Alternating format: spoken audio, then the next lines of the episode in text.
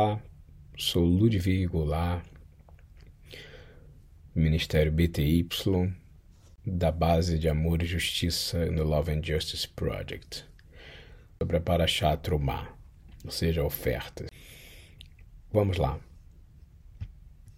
Quando o Senhor falou em Êxodo 25, 31, dizendo: Tu farás um candelabro de ouro puro, maciço, de uma peça só, e você fará esse candelabro martelando ele.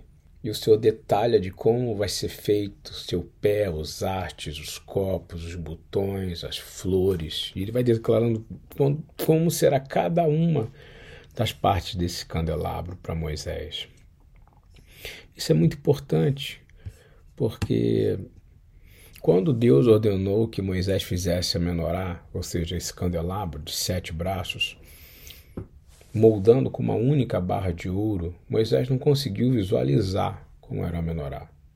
Então Deus precisou mostrar numa visão como era essa menorá de fogo. No entanto, Moisés ainda achou difícil fazer. Deus então disse para jogar a barra de ouro no fogo, dar um golpe de martelo. E sairia uma menorá pronta, um candelabro pronto, de acordo com a vontade dos céus. Moisés jogou o ouro no fogo, bateu com o martelo e orou para o Senhor. Imediatamente a menorá completa emergiu do fogo. E qual foi a dificuldade maior nisso? Se Deus sabia que Moisés não seria capaz de fazer essa obra sozinha, por que, que ele lhe mostrou uma visão celestial de como deveria ser feito? Simples assim. Quando você entra num carro e você liga o seu Waze, o GPS, o mapas do Google, o que for, você precisa saber qual é o seu destino. E principalmente saber aonde você está. Para chegar a algum lugar na vida, você precisa ter um objetivo, você, precisa de ter uma visão qual é o seu destino. Você tem que primeiro saber o que você quer antes disso acontecer.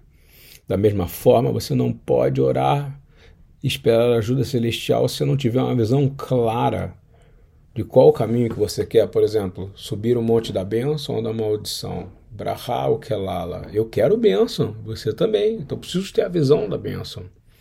Então, entendendo isso, Deus teve que mostrar a Moisés uma visão do que ele deveria realizar primeiro. E só então Moisés poderia orar sabendo qual era a vontade de Deus. E a vontade de Deus é clara, ele quer que a gente escolha sempre o caminho da bênção.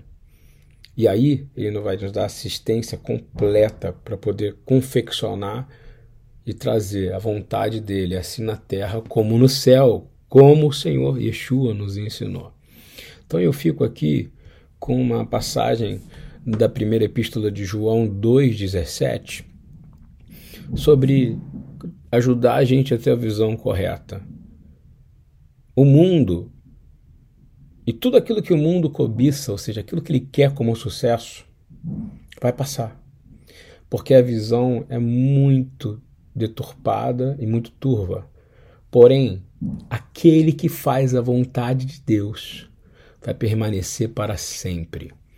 Então, esta é a visão correta, que você possa ter a visão do seu coração aberto para Chatromá, que você tenha ofertado sua vida ao Senhor, escolhido o caminho que Ele quer. Deus te abençoe, no nome e na autoridade de Yeshua.